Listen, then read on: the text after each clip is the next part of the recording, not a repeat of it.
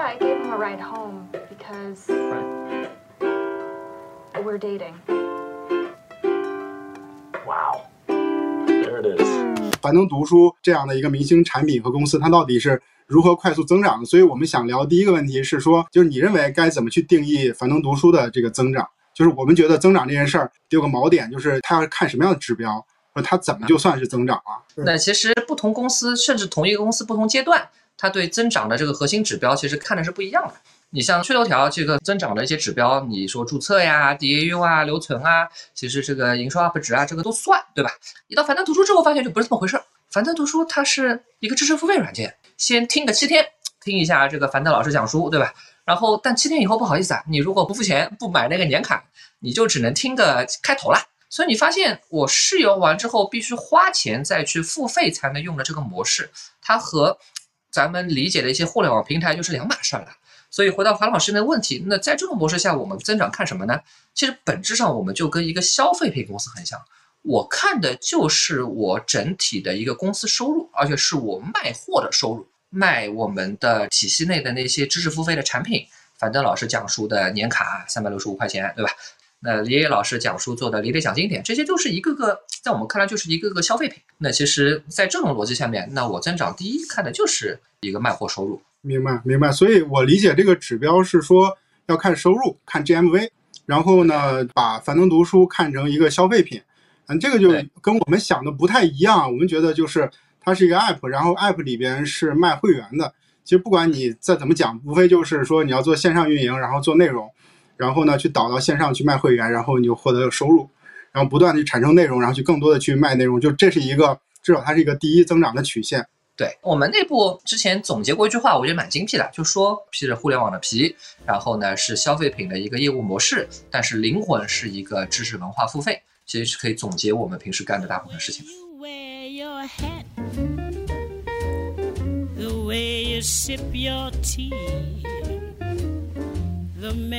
呃，讲书这件事情到底满足了一个什么样的需求？但是我觉得你肯定会说，讲书是为了让更多没有时间的人，或者他有更低的门槛去接触一本书，去接触书里的内容，让更多的没有时间或者是没有毅力去看书的人能看到书的内容。就是我觉得你肯定会这么解释的。但是我这里边的问题就不是这么简单。我的想法是说，书这件事儿，我自己觉得还是要自己去看的。那么你把书讲出来，你让这些人去听，它难道是一个常态吗？它难道就是说一直要持续下，一辈子都要听你们这个产品去讲书？你有没有想过，就它可以培养他们自己去独立去读书，或者是慢慢自己可以去看？因为就在我看来，有个比喻，就是自己吃的馒头嚼到嘴里，然后嚼几口吐出来，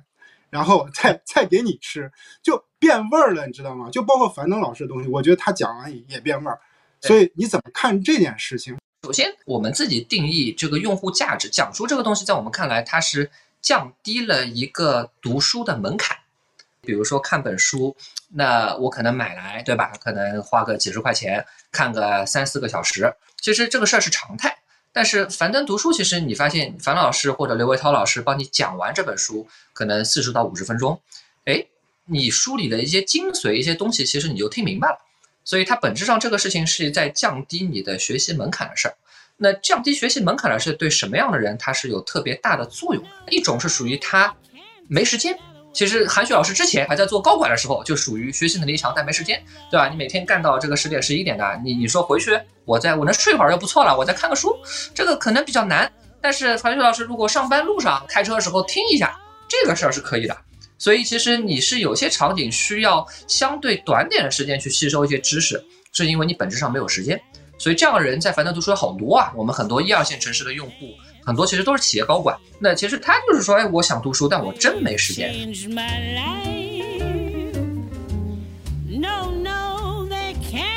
样的需求是对谁呢？他学习能力可能没有这么强。所以樊登读书，它有一半的用户是我们叫三线及以下城市的用户。对于那些其实学习能力可能或学习意愿没有这么强的人，也能帮到他。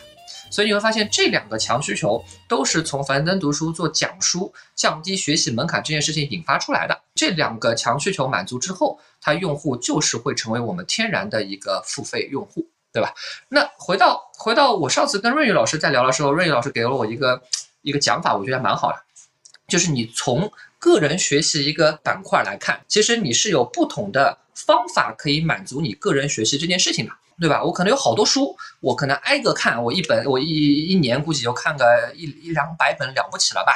但是世界上值得我们去了解的书还是有很多。这个广度这个事情，你理论上其实你你通过听书这个东西，你可以一年掌握上千本书的一个信息量。那当中其实有些你确实不错，你这样买回来再看就完了嘛，对吧？所以其实你会发现，他讲述这个事儿，就是帮你个人学习广度这件事情提供了一个以前没有的一个一个杠杆。明白？那个呃，我们接下来要聊一个特别关键的问题了啊。今天就是特别核心的问题，是说这个樊登读书它是呃通过什么样的方式啊涨起来？它的这个模式是啥？其实核心逻辑刚刚一开始跟大家讲，就是一个纯消费品的逻辑。大家就讲简单点，你就可以这么理解：消费品就大家如果像元气森林做水，它的第一步是什么？它第一步不是去做流量，不是怎么着，它是先把产品做好，对吧？所以樊登读书其实它涨起来的第一步是先把产品做好。我们的产品是什么？我们的产品是樊登老师来讲书。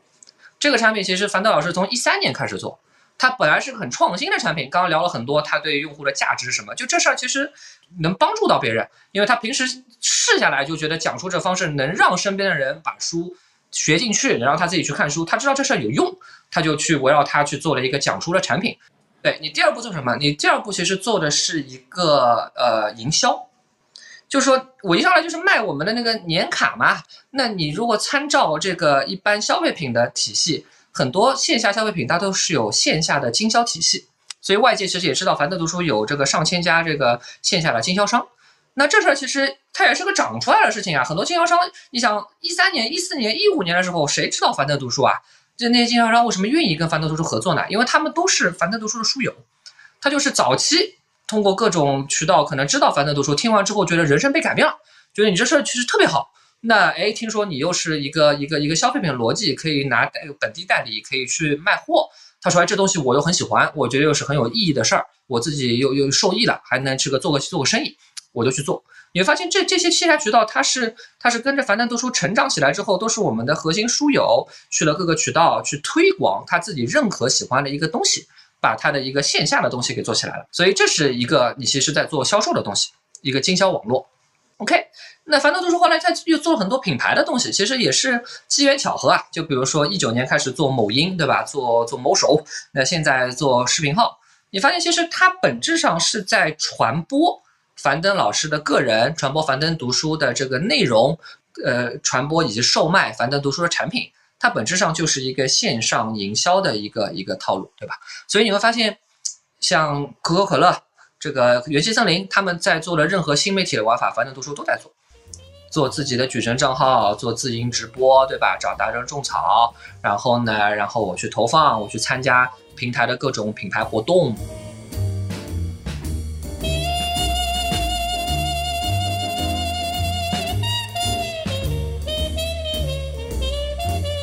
呃，所所以其实我我先总结一下，因为这个问题其实我们后面会展开聊。首先第一点就是产品得过硬，就是这个这个我们提供的服务得过硬，这这是最基本的。然后其次就是线下渠道，它是卖卡的很重要的一个方式。第三就是我们线上，我理解线上渠道也是另外一种方式，就是你有了好的产品，然后线下渠道过硬，线上渠道有好的这种获客方式，那这个营收就能做起来。确实听到过很多妖魔化。樊登读书通过内容去带增长这样的一些方式，所谓内容带增长的方式，我再说一下，就是通过短视频平台，比如说抖抖音、快手，然后这个视频号等等，所有这些咱们知道的短视频平台，它通过做这些内容来给自己获客，啊，帮助自己卖卡。那么，因为我们到处能刷到樊登各种的视频，那大家会觉得说，是不是樊登读书这个公司养了很多人，把樊登各种演讲的视频。拿下来，剪剪剪剪剪剪，就像很多的这个这个做知识付费公司一样，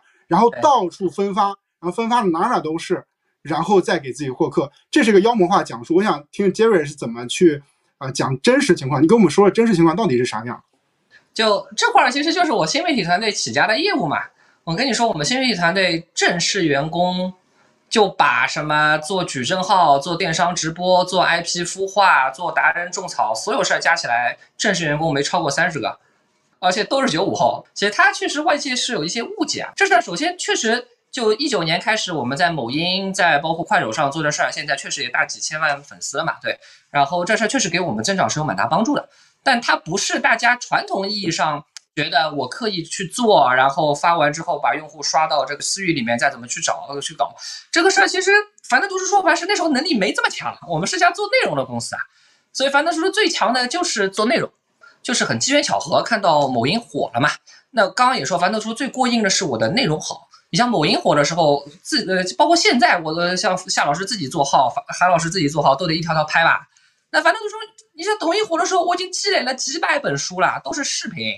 我樊老师讲的又好，我里面稍微剪剪剪几条视频放到这个某音某手上面，它因为内容好，算法就是给你流量，它自动就过来了，是吧？你说我花了多少的精力？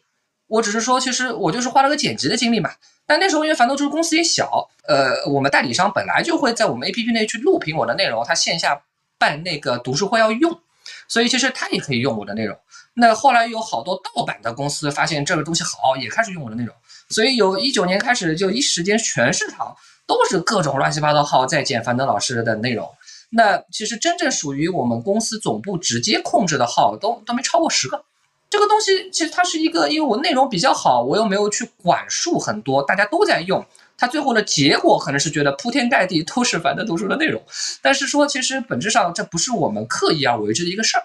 它但它好处是什么？它确实给樊登读书带了很大的曝光。尤其对樊老师个人有很大的曝光，然后一下成为顶级知识大 V 了。那很多人其实看樊老师讲的不错，一搜还有个樊登读书，发现啊，原来完整版在樊登读书里面有，很多人又来买年卡，其实对我的销售也是有很大帮助。所以这个其实你就相当于免费打了很多的站外曝光嘛。从去年开始，整个事儿被就是被我给干掉了。原因在于，当你这事儿别人做多了之后，他不受控制了。你会发现，哎，很多人就是瞎剪我樊登读书樊老师的内容，拿去卖个什么盗版书，对吧？用户买完之后，他又分不清楚，他以为是樊登读书官方渠道，但最后后后来就觉得樊登老师骗人，怎么卖的假书？就你如果回忆我说的，我们底层逻辑是一个消费品逻辑的话，那我的用户口碑，我的品牌是特别重要的。所以当这件事情已经市场上内容多到它会扰乱我的用户口碑和品牌的时候，我的正常决策是不是把它干掉？我可能宁愿不要这个曝光，我也要把它干掉。所以后来我跟几家大的新媒体平台的平台方合作，把所有盗版樊登读书的内容全都封号。然后呢，我就圈定了一批号是我们自己的或合作伙伴的，那他他可以授权发我的内容，但他的所有内容，包括他带的货，我们都是严格去审查的。就我要保证他讲的这个内容的这个东西，包括他最后卖的这些东西，都是樊登读书体系内我们认可是好东西，我才会让他用。那对我来说，我的整体全网曝光肯定是损失的。我从数据上，我从自然流量上都可以看出来有些损失。但这个事儿我肯定得做。懂了，我理解是这样，有有两件方式，就还是说，就是樊登它的内容本身就足够的吸引人，然后大家愿意去传播。其次，渠道的话，咱们自己就是樊登读书这公司有个小团队，但是他可能也就不到十个账号，他有个小矩阵，然后去做。然后另外呢，就是一些咱们自己的这个代理商渠道，他们肯定也会也会去用，就通过这个货好，然后再有渠道，这件事儿就就转起来了。可能可以理解为任何一方，呃，如果是不行掉链子，比如说咱有渠道，但是内容不行，那可能这事儿也没有这么好的结果。嗯，其实我觉得关键还是内容好，因为其实最后我们发现全网发我的内容的，我们线下渠道是一部分，更多是那些不知道哪来的号，他反正就发了，是吧？主要是我没管他。但为什么他愿意发你的东西？是因为你内容好，算法又去推，他能够发你的东西获得流量，所以他就愿意干这事儿。但内容你要好到你随便剪一些金句放到网上，平台能自动给你流量这件事情，韩旭老师知道这是个多难的事情。你想，樊登老师他讲书也是讲了七年，他也不是每本书，他也不是一开始就能讲的像现在这么好，他也是不断迭代的，所以这个积累。到最后，我在新媒体侧大家看到的勃发，对吧？其实勃发是爆发了，对吧？大家以为我们是在搞流量，搞怎么着？其实就很多人是看不到你前面已经积累了很多好内容在那边，让大家更愿意相信是说你剪了很多的视频，然后批量的去在这个平台里面跑。因为你要知道，就是在短视频平台，不论是抖快，它都是有一些黑盒，其实你不知道到底什么东西能出来，它有一些这个啊、运气成分在，就是你认为好的内容不一定能跑出来。就我在这里边跟大家分享一个，就是跟这个杰瑞没太相关的一件事儿，就是大家知道有一个明星叫郭冬临，对吧？郭冬临其实有两个账号，一个叫暖男先生，一个叫郭冬临，这两个账号都是他本人出镜。然后我记得当时就是快手的算法的负责人问我说，就是问我怎么看这件事儿。然后我说，从我运营的视角来说，这是两个账号，一个是机构账号，一个是个人这个人设账号，可能是不一样的。但是当时那个算法的那个那个那个负责人就说，他说只是账号不一样，出镜的角色都是一样的。他说你现在认为他只有两个，那如果他要弄一百个，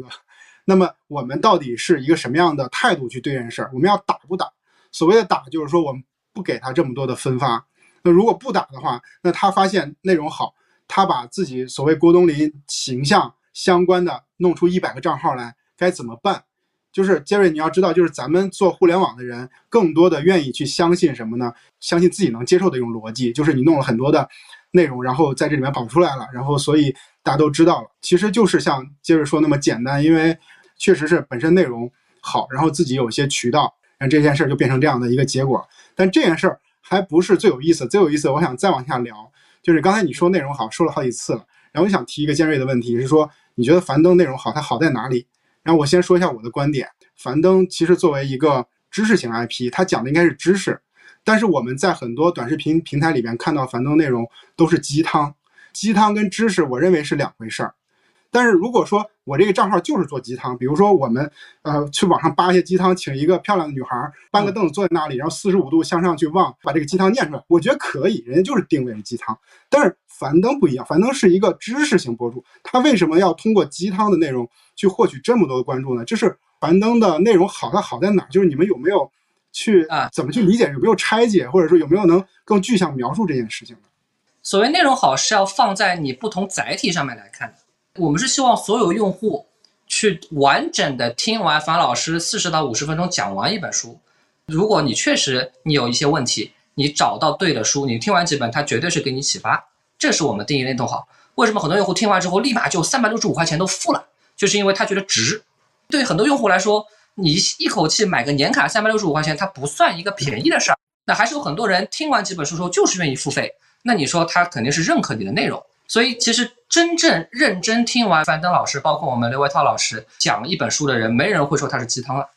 因为你把它听完了。你听完之后就发现啊，他从一开始说你怎么讲书，他说怎么去讲自己的案例，然后怎么去提炼书里的东西，所以你整本听完，你不会说它是鸡汤。短视频上面看到了一两条，他觉得啊你怎么在讲鸡汤，他就以为你的所有东西都是鸡汤，这不是的。所以从我的视角来说，我也必须回一下，就是 那我如果作为平台来说，我还是希望就是樊登这样的角色能去真正去讲知识类的。在我看来，你讲鸡汤的有人讲鸡汤，然后有人讲野史的有人讲野史，那樊登就应该去讲知识。如果你讲知识的话，我会特别的支持，特别的愿意的。但实际上就是不管是我们的合作方，或者是就 MCN 机构，或者像樊登读书这样的大的品牌，在包括我们这样的这种平台方。再加上可能有些从业者作为用户都希望这个短视频平台里边能有些我们认为就是好的内容，但实际上来讲，因为这种机制会导致大家都会有点妥协，所以妥协是说，比如作为平台方、作为运营的人，他也有自己的目标，也有 OKR，他需要完成，对吧？他可能也希望这些大的 KOL 去做一些能带来数据的这种事情，但是我认为确实是说到现在这个阶段，割韭菜那波人可能慢慢就要。过去，至少我推测，在今年可能就慢慢是一个过去的这个时候，因为被割的人也会后知后觉，他也会意识到，所以好的内容就会有出路，对吧？就会有更好的这种收益啊，这个是我自己的一个感受啊。然后我想求证一件事儿啊，就是抖音会剪过樊登的内容的分发，因为就是内容太多了，这个是不是一个真实的情况？只能说，其实反正说开始做抖音、做做做快时候起来太快，公司其实整体你想是自个儿做嘛。并没有像现在一样跟各个平台方有非常好的一个沟通机制。其实你只要沟通机制到位了，一开始就哎发现内容好，那平台啊你可能有 A、B、C 你能干，D、E、F 不能干，那我们就照着这个逻辑做，其实就有一个相安无事了。只是你一下起来太快之后，平台方就是哪冒出来了，对吧？先不管三七二十一，先把你这个这个不好的先删掉一些。但是我觉得其实各个平台方跟我们合作还相对友好啊。因为它减量的都是那些盗版我们的东西。我们官方账号其实还是正常分发，这就是一个双方合作的，还是一个相对舒服的机制。你不要说把我全部干掉，那不好意思，我确实内容还不错，对吧？那我官方做的其实其实还是还是正常该咋弄咋弄。你把那些盗版的干掉，我也支持盗版，所以我后来是跟平台方一起去把那些盗版我们内容干掉的。呃，接下来就想问一下，就是你做樊登读书的话，对于这些平台有什么样的倾向吗？就是如果说你的答案是我所有的平台都做，那你有没有考虑过这个平台就很不爽的，你知道吗？就是哪儿都有你，那我有资源肯定不给你。我跟你说，还真不是。就说像我的，我现在合作伙伴宝洁，宝洁是天猫，天猫也会欢迎他；去京东也会欢迎他。当时我在拼多多也是第一个引入宝洁，拼多多会说，因为你宝洁是在天猫卖货，我就不跟你合作吗？不好意思，因为你是宝洁，所以我为了做这个东西，我必须把你引进来，哪怕我知道你的好东西可能先上天猫，是不是这个逻辑？那我从保洁角度，我也不可能只和一个渠道绑定，我也是只要有我觉得有价值渠道，我都会去铺货。我会根据它的不同的特性，我可能去调整我的 SKU 组合，但是我所有有价值的平台我都会去铺，这是一个品牌方正常的商业逻辑。其实咱们那时候合作快手也很简单，第一，抖音这边还不太认识，而且好像确实也在限制我们。快手这边这个咱认识，对吧？那就优先先跟能聊上话的人好好先合作了。你从一个业务正常发展角度，它就必须是一个多平台的一个分发，因为核心是什么呢？樊登读书不靠任何一个平台流量养活自己，我自己的内容好，我还有自己的 APP，我还有自己线下渠道起来的，其他任何一个新媒体渠道对我来说是一个放大器，就说我不做你，其实我可能有损失，但不是一个致命损失。嗯，就我理解，其实这事儿就是说白了，看谁更强势的问题。就比如说跟着抖音起来的这些电商的机构，如果说抖音对他呃的态度变了，可能对他有很大影响。但如果说不依赖于这个平台的人，就是他可以没那么屌平台，这是其实是真心话。只不过说我们当时合作的时候，你不会告诉我，我其实跟包括呃韩雪老师在快手，包括跟现在跟任何平台，我都是非常积极的跟他们合作的。那其实在我一般都是，哎，你有啥要求，那我们尽可能配合你。我也是希望在你平台把我们的内容、把我们的产品能够铺得更多。其实像我们在小红书、在 B 站、在抖快、在视频号，它玩法都不一样，是因为我们会根据平台去定制一些玩法。所以我们和这个平台方其实各个团队就沟通就还是非常的紧密，而且其实其实说老实话，在这过程中我还是更多的是看平台方有什么要求，那我能满足的去满足。我理解，其实有底线的，在这个底线基础上，就是你是积极的在去跟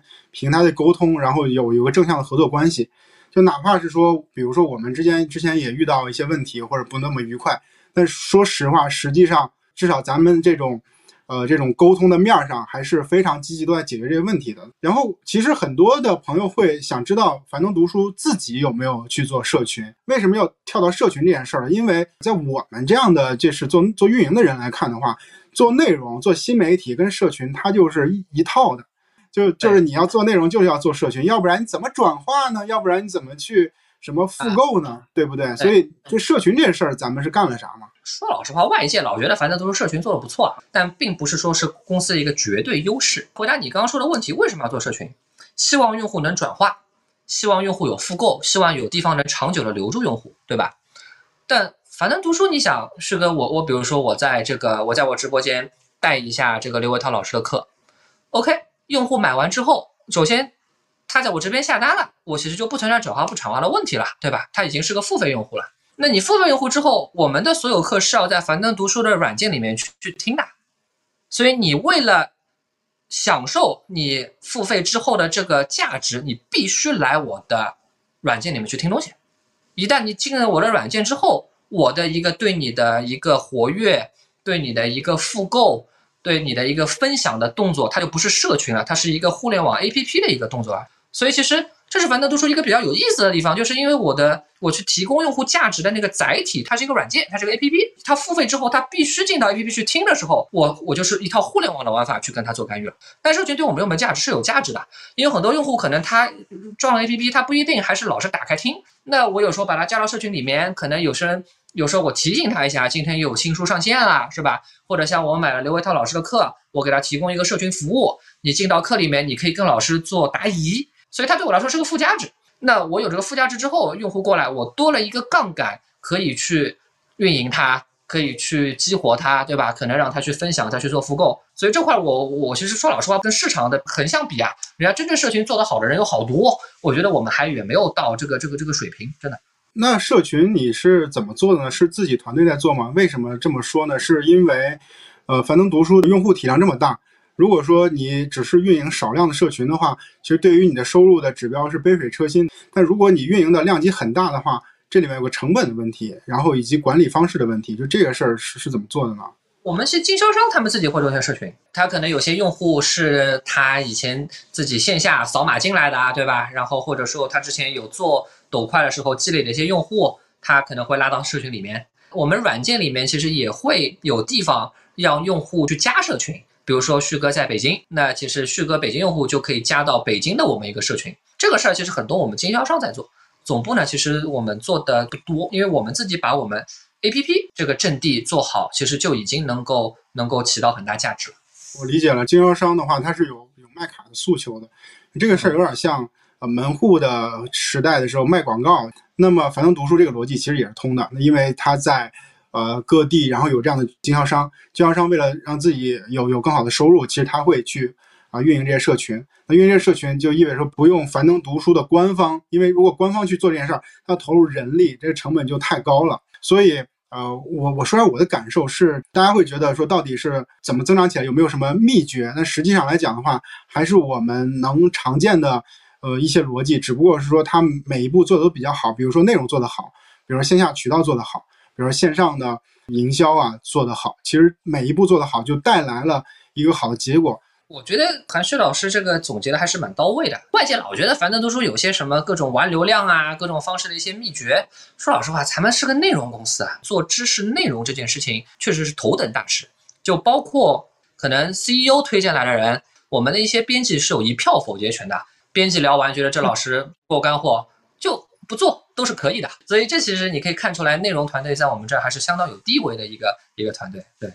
接下来想聊一下，就是这么专业做内容的人，他是怎么样去孵化一个知识型 IP 的？就是我们可以从你身上学点啥？这个倒是可以跟大家讲讲啊。就首先，我们孵化 IP 先是看我们哪个大赛道，因为樊登老师他的内容其实哪些书可能大家听的比较多，我们是有后台数据的，对吧？你发现其实个人成长啊、职场啊、亲子啊这些都算比较好的赛道。那像职场这个赛道，我们觉得，哎，樊老师讲过一些职场书，用户反馈很好。那职场赛道我是可以再好好做做了。然后你在这个赛道选完之后，那我下面就选人。樊登老师他讲职场的书讲得好，但是他毕竟没有在像宝洁啊、麦肯锡这样大公司工作过，所以他讲的还是书里的东西为主。那我们要填补樊登老师在这方面的一个可能说是不足的地方呢？那我挑的人就肯定是在大公司里面干过的人。像我重点孵化了刘维涛老师，他就是最好的消费品公司宝洁做过。最好的战略咨询公司之一麦肯锡又做过，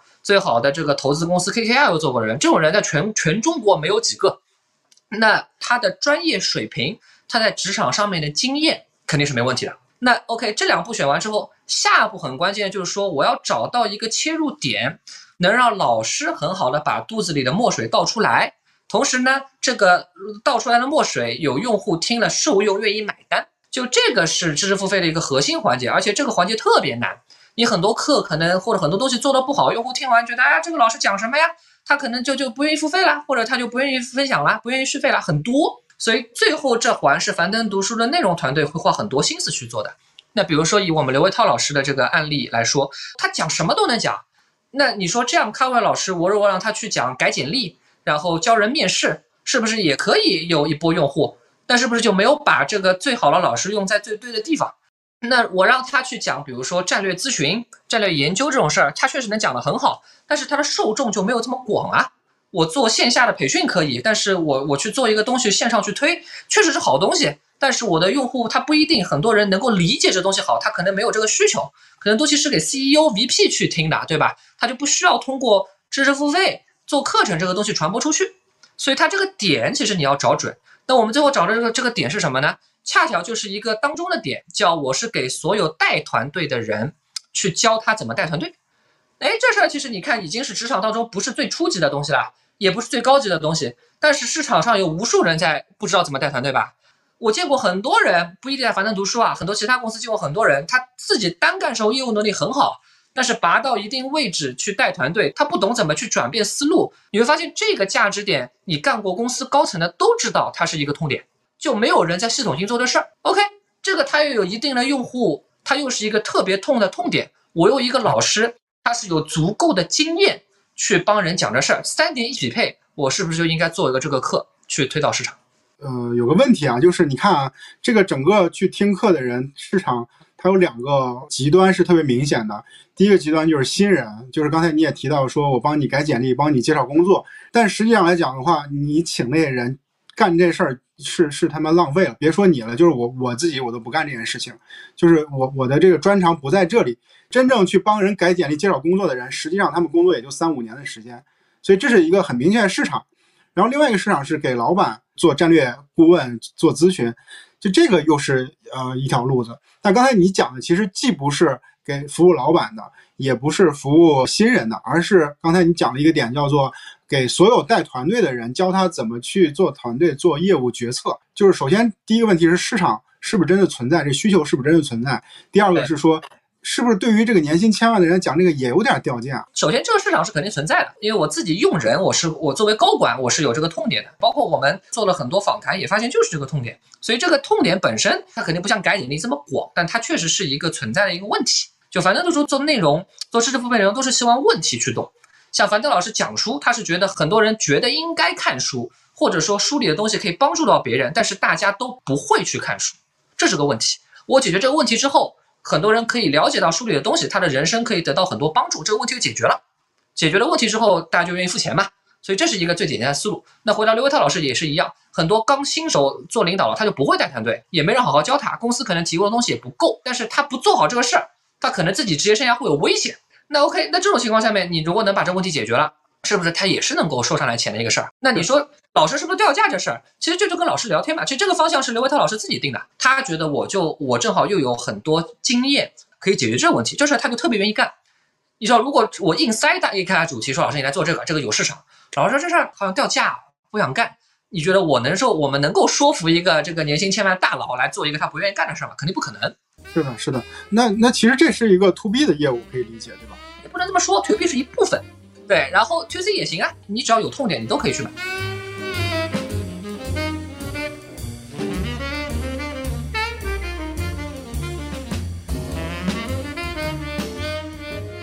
想了解樊登读书 to B 的业务是什么样的？能不能再给我讲讲 to B 的业务是包括啥呀？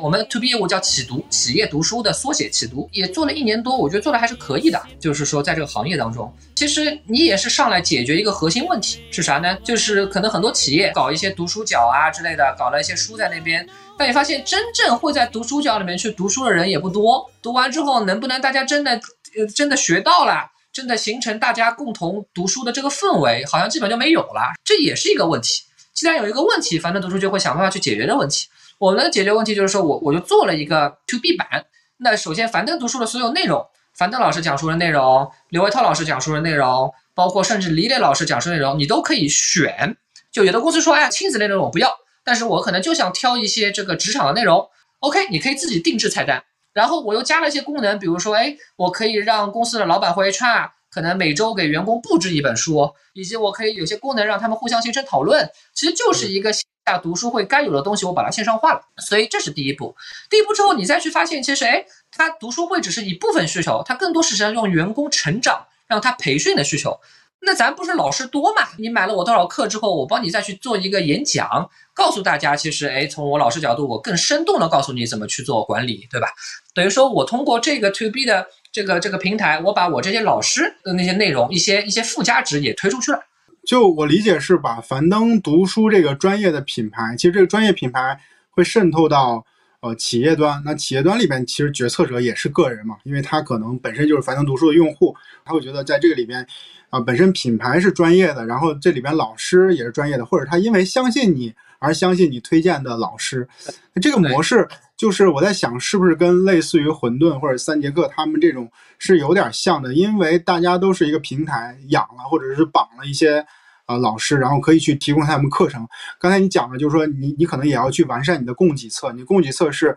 有各种各样的课程可以供 B 端的客户去挑选。那我理解现在就是做这种 B 端服务的这些公司，大概都是这么个逻辑，是不是还是有点像的？有类似之处，就是我提供的是一个知识付费的课程和一些老师，你都可以去定制你的需求嘛。我理解就是樊登读书给大家讲书，别管是樊登自己讲还是杰瑞孵化的这些 IP 去讲，它其实提供了一个更呃容易被大家接受的一个服务，这个服务广度非常广，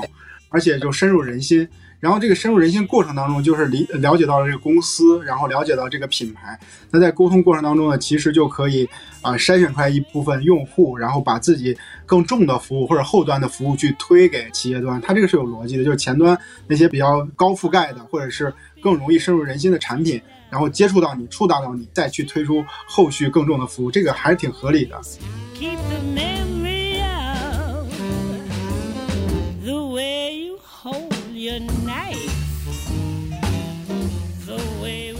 这个业务复制性不是特别强，为什么要做这个事儿呢？我觉得一方面确实 To B 做起来比 To C 会复制性来说会难很多，它是有点像定制化的一个服务。但是呢，我们就觉得这个事儿，第一对企业有价值，第二其实尤其很多企业的员工啊。你要他自个儿买，他可能不一定花三百六十五块钱买你的东西。但是如果企业他帮你采购了，他听一听，哎，他可能就去愿意了。这个我们还是因为有这个信心，你只要听认真听我的内容，我就相信你总会有一天变成我的用户。所以它其实某种程度上来说，也是另一个方式的一个用户获取的手段。就这是一个呃收入的新的收入的渠道啊，就是这个对于公司来说一定会去做啊，因为它有这个机会，它有这个能力，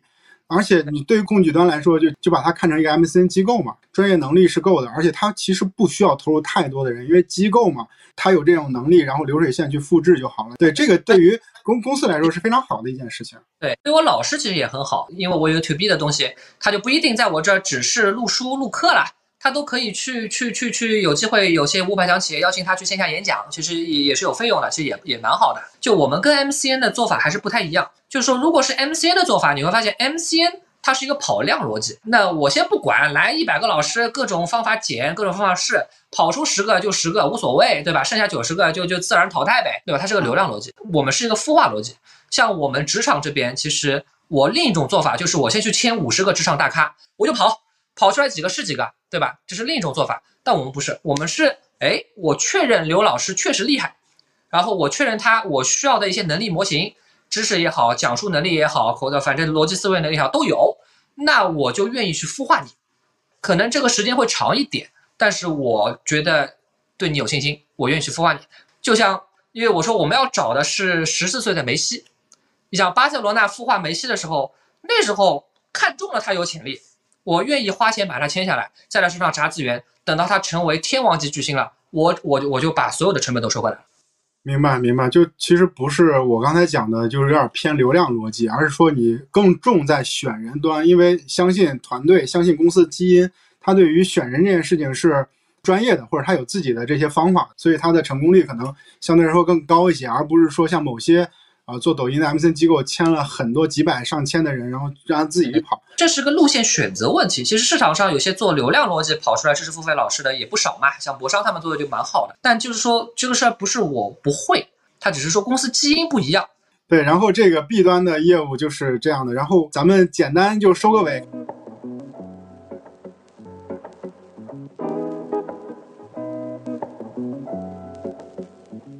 今天跟旭哥聊得很开心啊，还是几点？第一就是说，讲书这个东西，它就是你个人学习比较好的工具吧。它有它独特的一个优势。其实包括旭哥一开始来问，很多人可能不理解为什么会有人听这个东西。但我觉得你一旦有这个问题，其实你可能很多是在抖快上看到樊登老师的东西，觉得啊可能讲的偏鸡汤或怎么着，这个不是他的问题，这是我的我们的问题，是我们为了符合平台的一个规则，可能会挑那些金句去做。但是大家其实如果真正去听一下樊登老师讲书，或者李磊老师讲书，或者刘维涛老师讲书，那只要你有这方面的问题，你都是会被打中的。因为我自己是被完全的这个呃呃受用的一个人。你像我，我之前为什么我来樊登读书之前，我就是樊登读书用户，因为我自己不会带孩子，对吧？我虽然工作上还不错，但我带孩子就是不会。那我我我听了樊登老师讲了正面管教，听完之后用了正面管教，樊老师教了几招，